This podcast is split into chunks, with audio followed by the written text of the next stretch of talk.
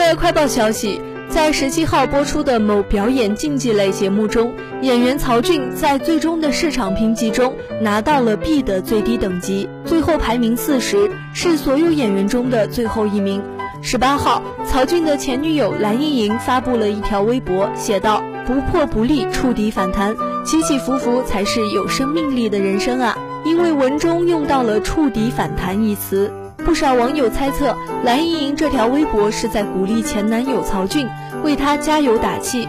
若真如网友所猜测，那蓝盈莹可谓是最佳前任了。据了解，曹骏是童星出身，一九九六年出演个人首部电视剧《真命小和尚》，从而正式进入演艺圈。二零零一年主演古装轻喜剧《九岁县太爷》，二零零四年在古装神话剧《宝莲灯》中饰演男主角沉香。